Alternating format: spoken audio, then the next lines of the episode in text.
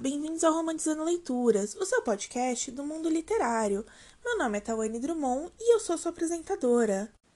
E essa semana iremos falar de um livro, estilo Sessão da Tarde, que todo fã de romance vai gostar de ler. No Coração de Manhattan, por Lauren Lane. Se você me conhece, sabe que eu tenho um relacionamento um pouco complicado com a Lauren.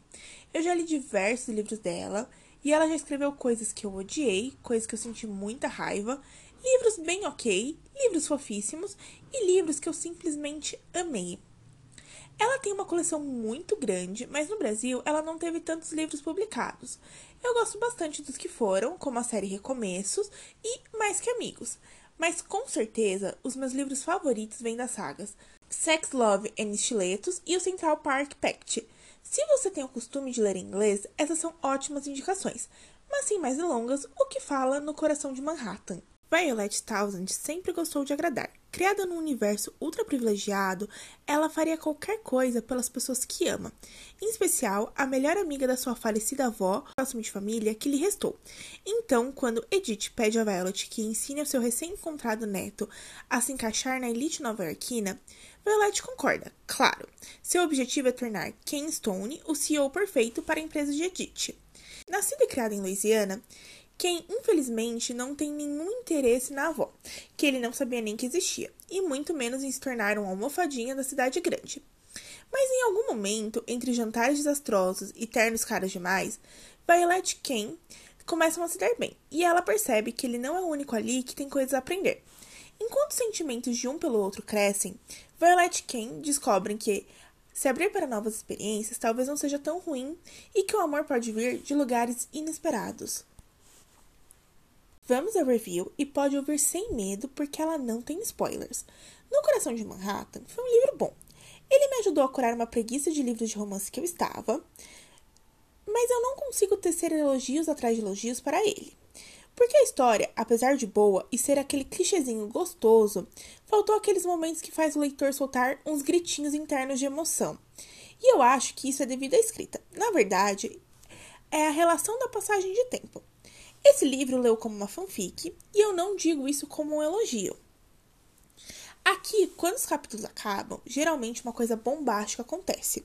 E ao invés da história continuar com, a, com o que estava acontecendo, tem uma pequena passagem de tempo e aquela reação que nós queríamos ver é esquecida. Isso acontece direto.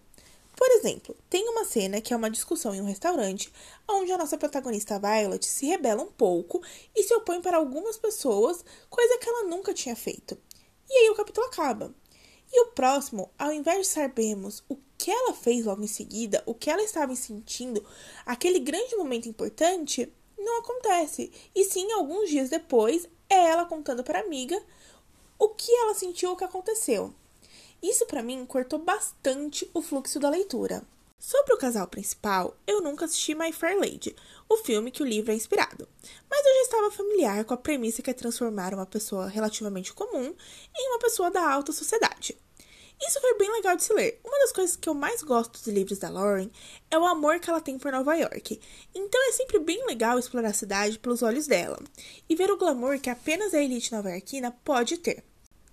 E eu achei que Ken e Violet tinham várias interações bem legais nessa fase inicial do relacionamento deles, que eram enemies to lovers, onde realmente no começo eles são enemies ou eles realmente não se gostam. Mas conforme os capítulos foram passando, eu senti falta de alguma coisa no relacionamento. Talvez um pouco mais de desenvolvimento. Isso ocupa o fato dos capítulos não terem uma continuação direta. Eu acho que muita coisa se perdeu aí e muita coisa podia ter sido explorada nos pequenos momentos que eles compartilharam.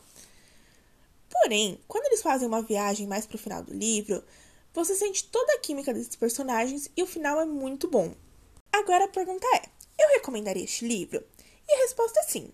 Eu não acho que No Coração de Manhattan revolucionou a roda ou vai se tornar um dos queridinhos do Instagram ou do TikTok. Esse não é nem o melhor livro da Lauren Lane que eu li esse ano. Porém, ele é fofinho. É um romance que você se pega torcendo para os personagens principais, para eles superarem tudo que eles têm que superar para finalmente ficarem juntos. Os personagens crescem demais aqui. Violet principalmente tem uma ótima evolução, que é bem gostoso de se ler. Por mais que eu queria ter visto mais algumas coisas no arco dela, eu fico satisfeita como foi desenvolvido. Também temos um cachorrinho super fofinho na história. E os personagens secundários são ótimos. Meu favorito é o Alvin, mas a Edith fica logo atrás. Então, se você estiver afim de ler algo fofo, que tira sua cabeça do mundo caótico lá fora, dê uma chance para este livro. Ele pode te surpreender. Mas e você, caro ouvinte? Você já leu algum livro da Lauren Lane? Qual é o seu favorito? Me conta aqui mesmo no, na pesquisa ou no Instagram Romantizando Leituras. E não esqueça de compartilhar esse episódio nas suas redes sociais. Beijos e até semana que vem.